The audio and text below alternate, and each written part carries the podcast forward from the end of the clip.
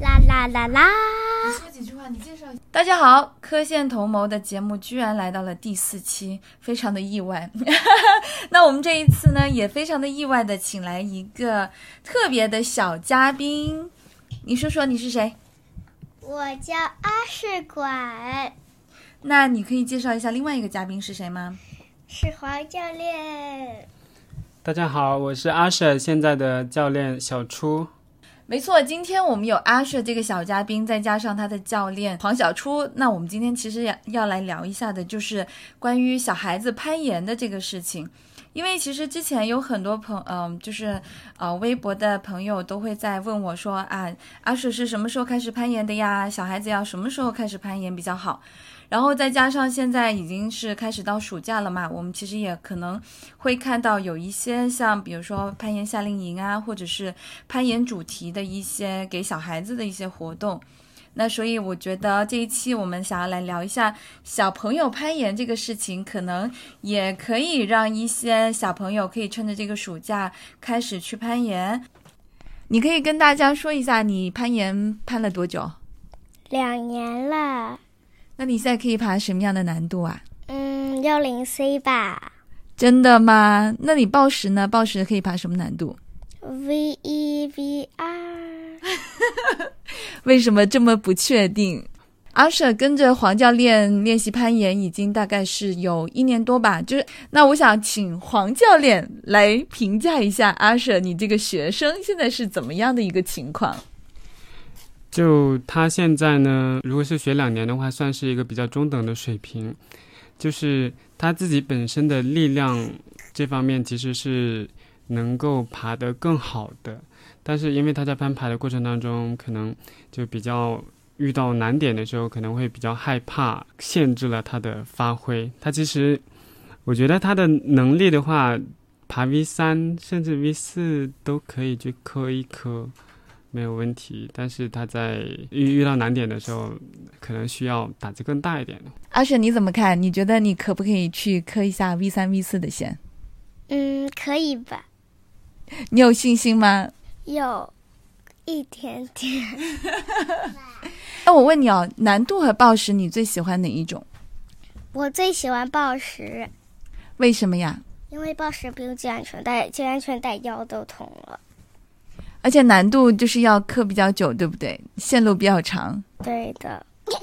啊，录节目之前呢，我有去征集了一些，就是爸爸妈妈们的一些问题，就说，啊，因为身边有一些朋友也会表示说，哎，我也想要让让我的孩子去攀岩，然后他们也会有一系列的问题。那我今天就想要请这个黄教练来给我们解答一下，因为黄教练他自己本身呢，呃，在他从业的 过程当中，其实大部分的时间青少年的攀岩会比较多，所以也是带过很多小朋友去攀岩啊。然后进行一些攀岩的训练，所以我觉得他来回答这些问题呢，是相对的非常专业，而且是可以给大家一些很不错的意见。那我们就从第一个非常实际的一个问题开始，就是说，那小孩子几岁可以开始攀岩呢？那攀岩是不是也是越早开始就越好呢？我们的建议是一般五岁以上会比较好一点，因为如果太小的话呢。当你跟小朋友去讲一些安全注意事项的时候，他不一定能够理解你说的话。那这样的话，他遇到危险的时候，你跟他说，他不，他没办法理解，这样就比较危险了。所以我们建议是五岁以上。然后，并不是说，并不是说你你攀爬越早越好。像我们国家的两两个获得奥运会资格的选手宋艺林还有潘于飞，那宋艺林是八岁开始攀岩的，潘云飞是十岁开始攀岩的。但是他们的水平也都非常高，只要在青春期之前开始，其实都问题不大。只要就比如天赋很好啊，这种啊力量啊各方面都很条件很好的话，并不是说越早就越好的。嗯。哎，我注意到你有说青春期之前，为什么会青春期会是一个呃分界线？男生可能相对变化没那么大，但是像女生的话，她的身体变化可能就会相对大一点，然后对他们力量还有身高影响就会比较大，所以呢，会青青春期会作为一个分界线。那你有遇到过最小的学生是几岁啊？最小的其实四岁不到就已经有开始攀岩了。很多爸爸妈妈可能会好奇，就说那我的小孩子需要具备什么样的身体条件才能够去学攀岩呢？他有这样的一个限制，或者是有一个有一个这样的偏好吗？个人认为限制是没有什么限制的，就是因为攀爬是人类的本能嘛。但是如果说是呃要去参加比赛这种的话，我们会偏向于那种力量好，然后身体又轻、协调又好的、胆子又大的这种选手，就是这种小朋友。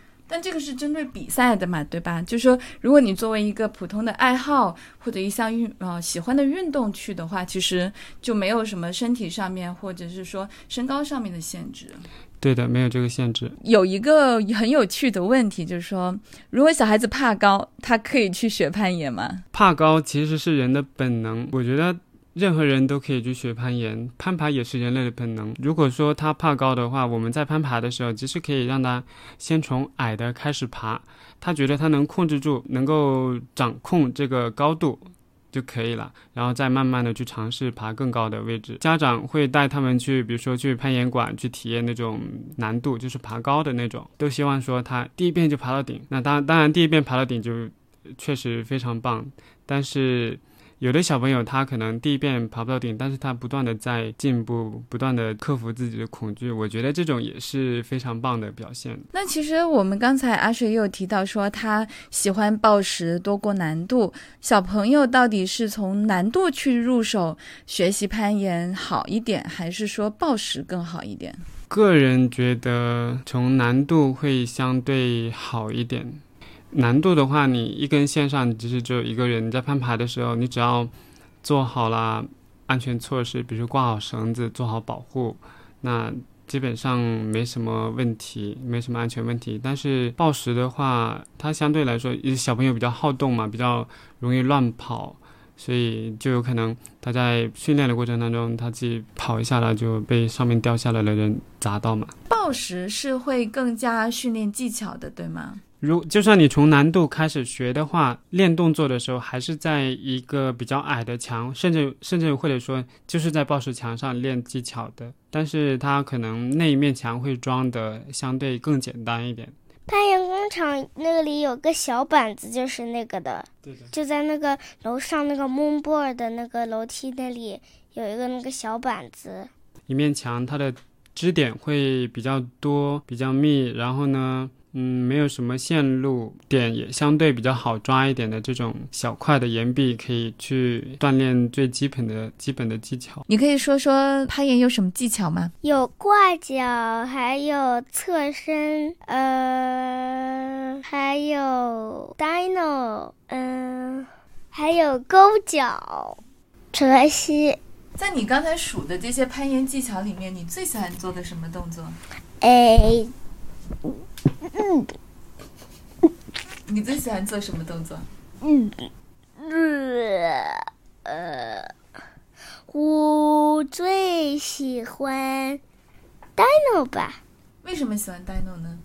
因为 dino 可以假装飞起来了，看起来比较帅。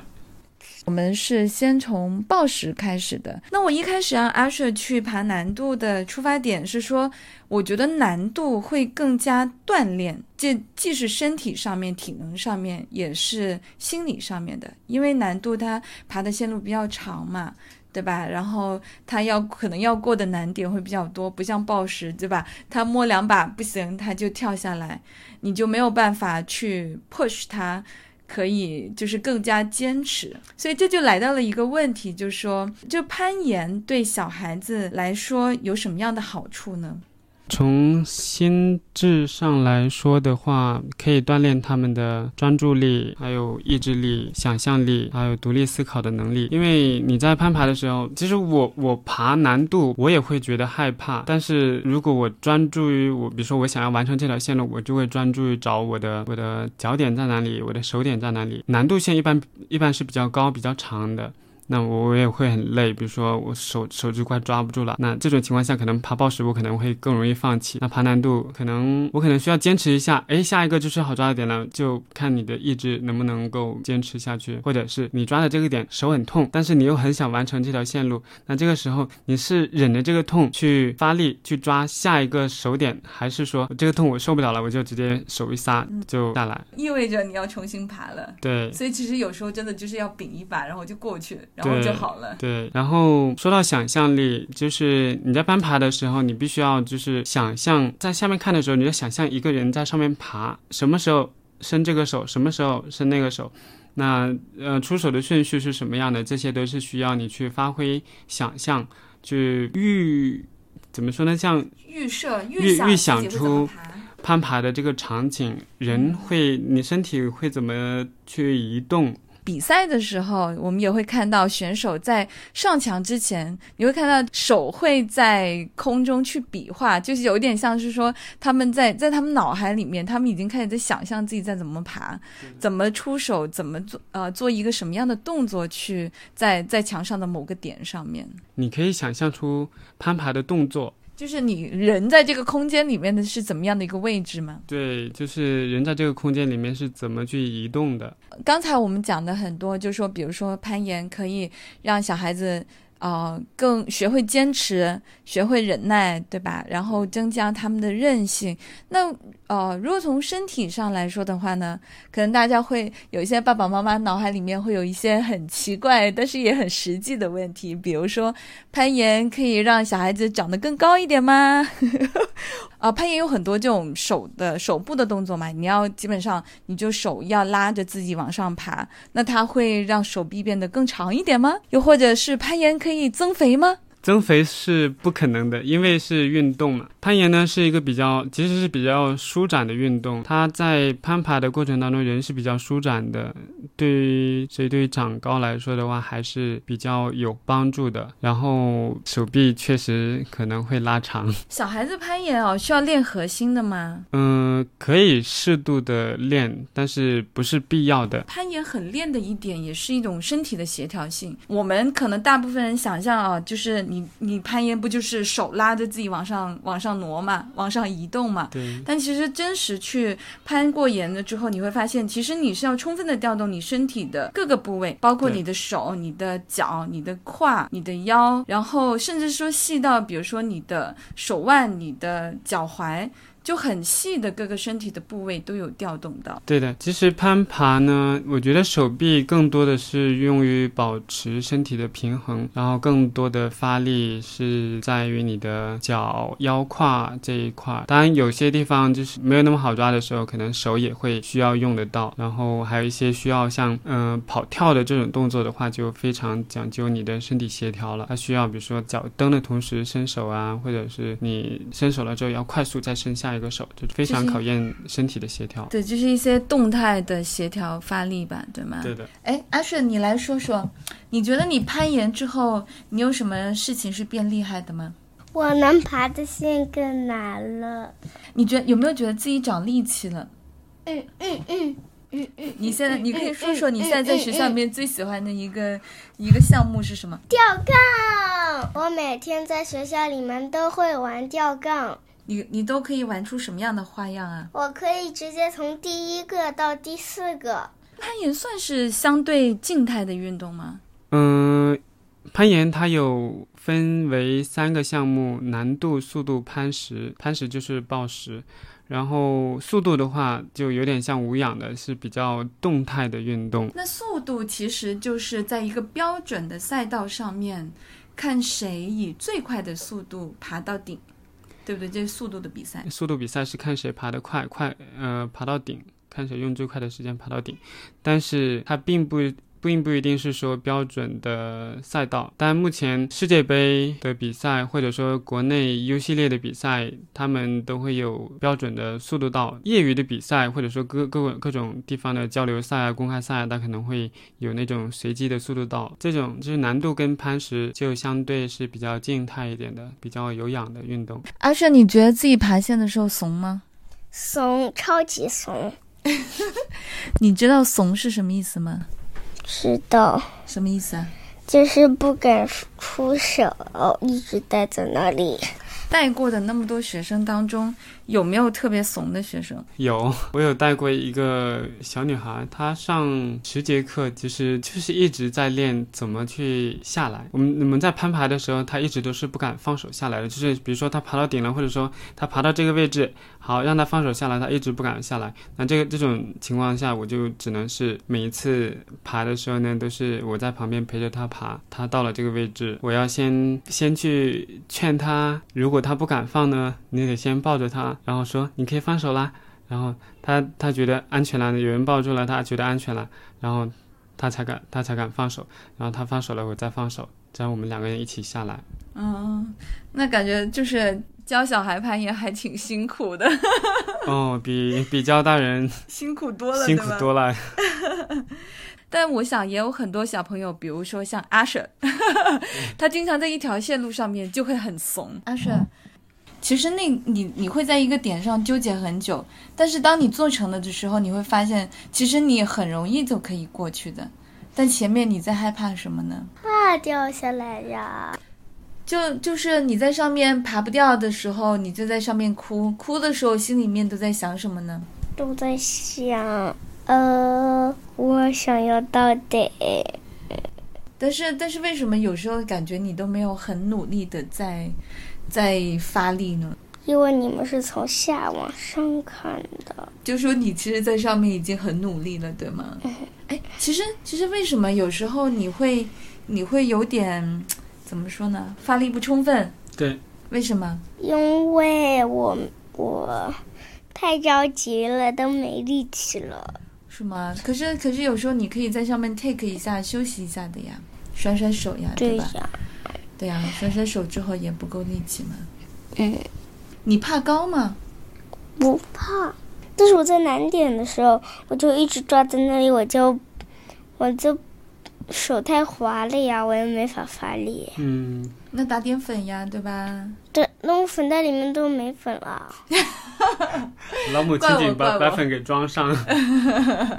怪我，怪我，怪我。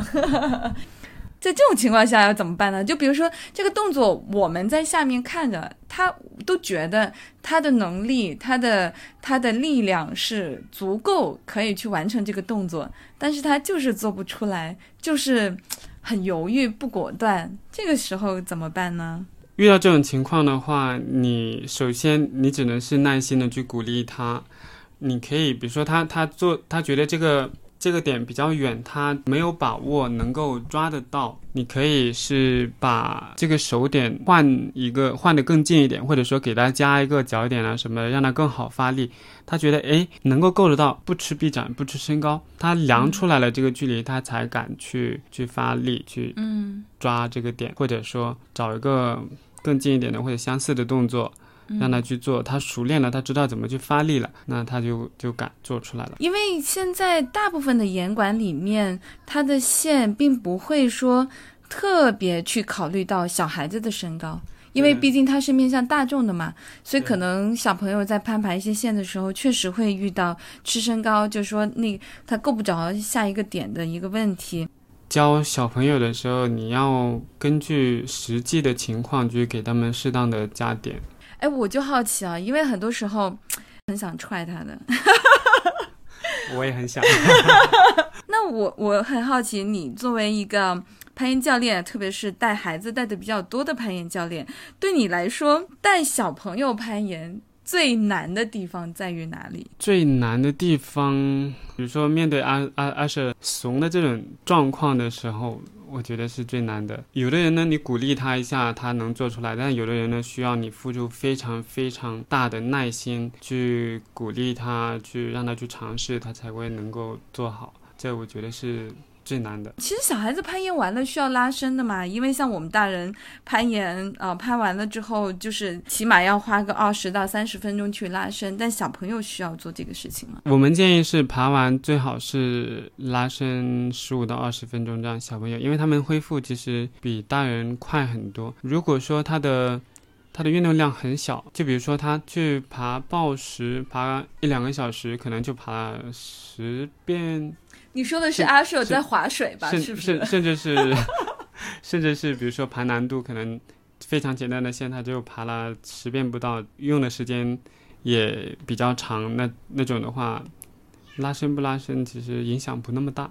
嗯，因为小朋友他们就是身体的那个循环会快一些，恢复的很快，对吧？对的，很多比如说，嗯，我们大人很多伤病是恢复不了的，但是小朋友他们在他们比如说有些伤病，他在生长的过程当中，他是会把这些伤病给盖掉的。我曾经听说过一个说法，就也是别人提出来的一个疑问啊，就说攀岩，因为它需要很很力气活嘛，对吧？你可能是会呃身体或肌肉会变得非常的紧张，这种紧张会抑制小朋友的身体发育吗？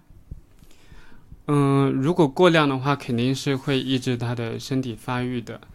啊，所以我们在做训练的时候，就尽量不要给他们做什么负重的训练，嗯，然后或者说尽量不要是过量，就攀爬就可以了。嗯，哎，其实小朋友可以天天爬吗？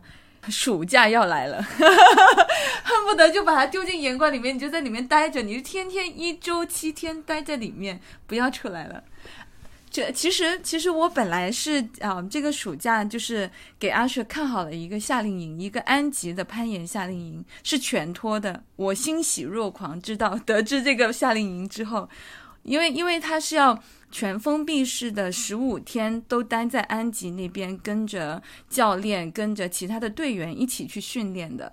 那我本来是非常高兴，希望可以把阿舍丢进这样的夏令营里面，但结果就是被阿舍拒绝了。天天训练的话，可能太多了，一般练三休一会比较比较好一点。当然，如果你天天训练的话，你就你只要能够保证他的休息时间就可以。安吉那个夏令营，我看他的一个行程的安排，并不是说每天都有非常繁重的一些训练，比如说他们也会就出去外面玩一玩啊，看看博物馆啊什么之类的。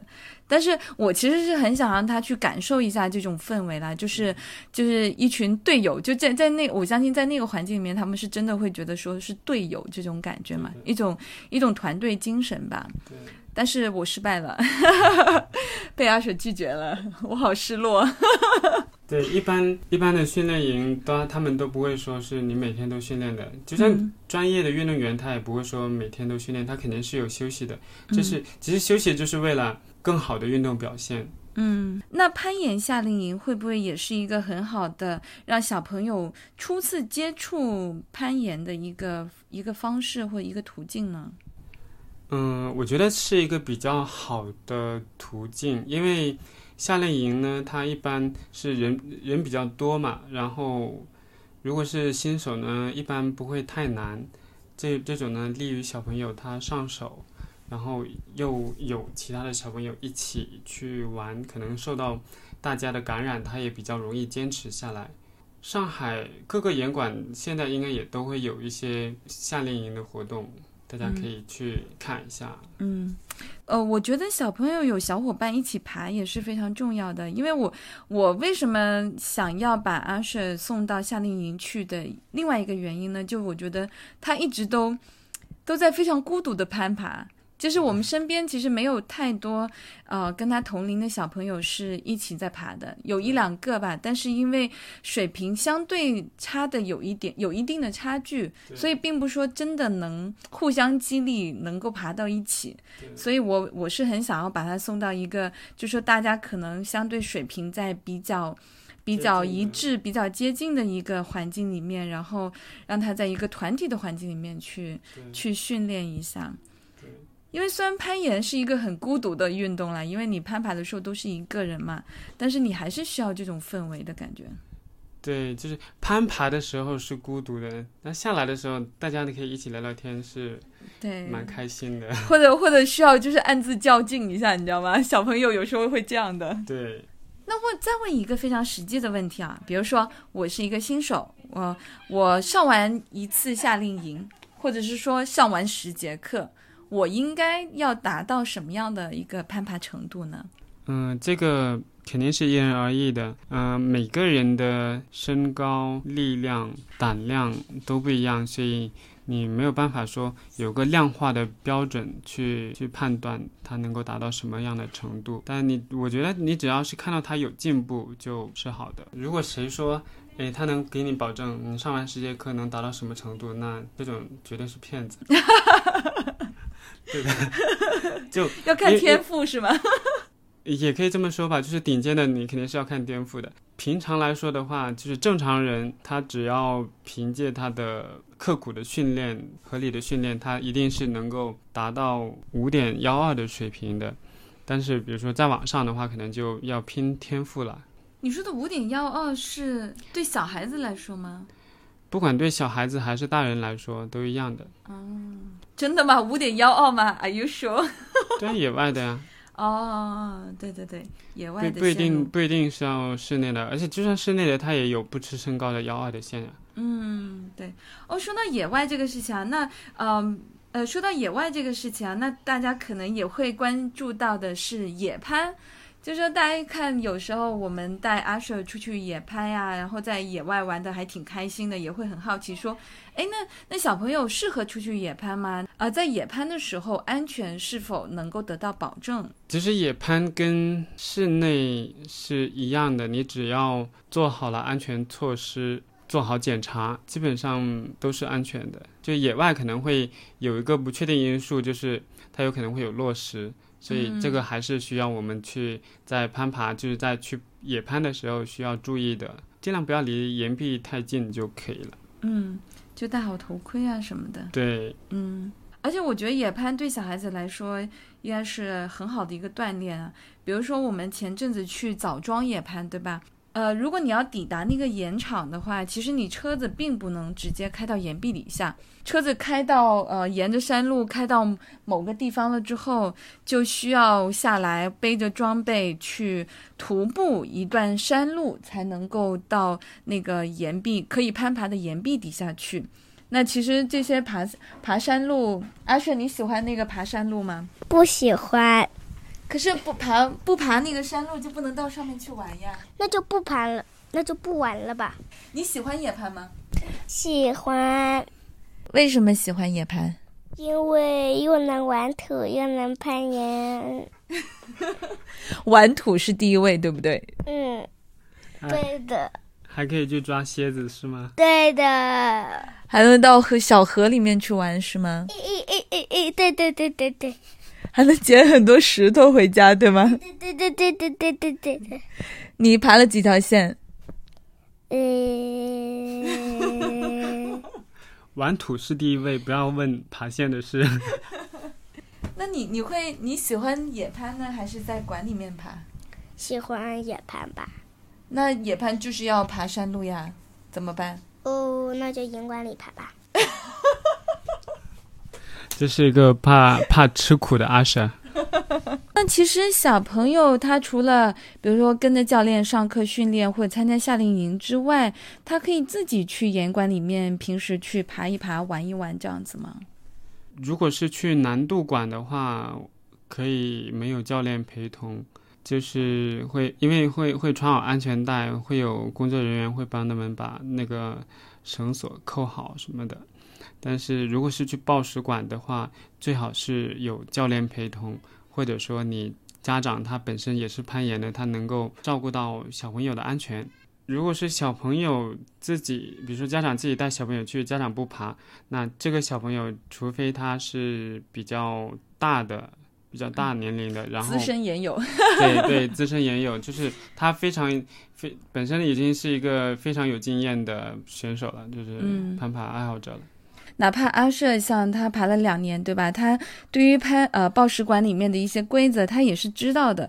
但是有时候他一玩起来，你要小孩子一玩起来疯起来，就是无法控制自己，那他就会在垫子上面乱跑乱滚这样子。但其实这样是非常危险的，因为这个不仅不仅仅是说他自己也危险，就是对于在墙上攀爬的人，或者说周呃墙呃就攀岩墙附近的人来说，也是相对比较危险的。准备送小朋友去学攀岩，那我们设备上面需要准备什么东西呢？一开始你是可以租借装备的，你可以在岩馆里面租借安全带、鞋子，或者说镁粉袋都可以。但是如果你是比如说你自己要学，你想要有一套自己的装备。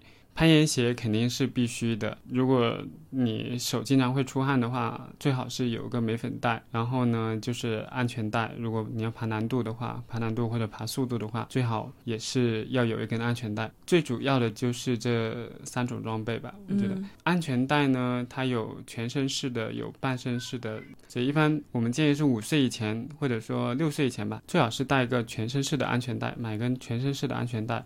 全身式的安全带就是有点像一个背带一样，对不对？对，它会从脚到你的肩膀这样给你。从脚，从腿吧。对，从从腿，从腿到肩膀这里给你整个。然后半身式呢，就是可以直接就是穿穿在腰上的，就是腿穿过两个。腰环、腿环这种，嗯，那攀岩鞋呢？小朋友，因为我比如说我们大人去爬的话，其实会不建议穿太松的攀岩鞋，甚至是说，如果你是进阶选手的话，那你其实要穿更紧一点的鞋子，这样的话你的脚会更能够更好的发力。但小朋友的鞋子是不是不适合太紧啊？嗯，因为小朋友他的四肢啊，反正身体还在还在生长的阶段嘛，所以不建议穿的太紧。而且你穿的太紧的话，你可能这个月这个他的脚脚的长度现在是，比如说他可能是二十五厘米，可能下个月或者说隔三个月他就变成二十八厘米了，那你的鞋就穿不下来，很费鞋子，对，很费鞋子。所以小朋友开始攀岩的时候，鞋子可以买大两码左右，两码到三码。你是说比他的平时穿的码数大两码吗？对。就比如说他平时穿二十八的，那就买三十的。对，三十的或者三十一的，因为攀岩鞋本身也是偏窄的。嗯，对对对，确实是。攀岩鞋就是相对的比较收脚一点，比较比较偏小一点。对。所以不建议穿那么小的小朋友。嗯，所以其实作为入门的话，就是安全带、攀岩鞋、镁粉带。对吧？如果想说，哎，我要出去野攀，那头盔也是非常必要的。对，最好是戴上头盔。我觉得在野外，最好是戴上头盔，就是一个良好的攀爬习惯吧。在关键的时候，你的良好的习惯是可以救你一命的。嗯，确实是。那我们前面也有聊到一些，比如说小朋友去参加的攀岩比赛。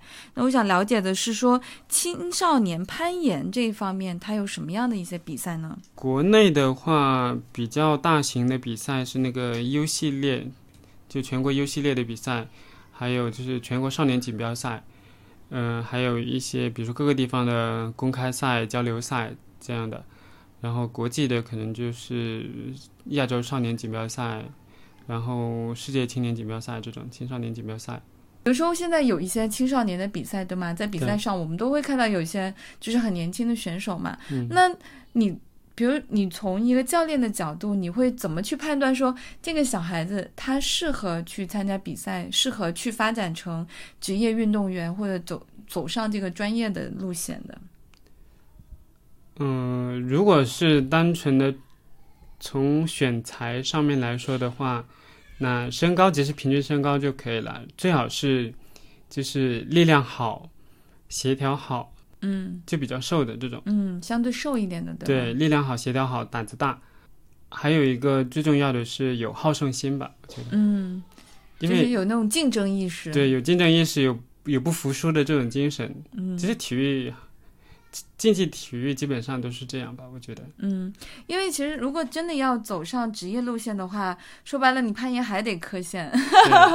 因为我们也在岩馆里面经常会碰到这些小朋友，就说，比如说在一条线上，磕挺长时间的。对对但这这种磕这种磕线不是说像阿舍或者其他，就是我们其他的一些小朋友，他是因为怂没有办法做出那个动作，然后在上面赖半天。对的。然后有一些确实是爬得很好的小朋友，可能那个难点对他来说真的很极限，对他确实就是在那边磕很久，来来回回的磕。对他就是要在在一个比较接近自己极限的地方去不断的，或者说本来就是他的极限，他去不断的突破自己的极限吧。我比如说，我如果去参加这些比赛拿了名次，那我啊、报考学校是不是可以加分啊？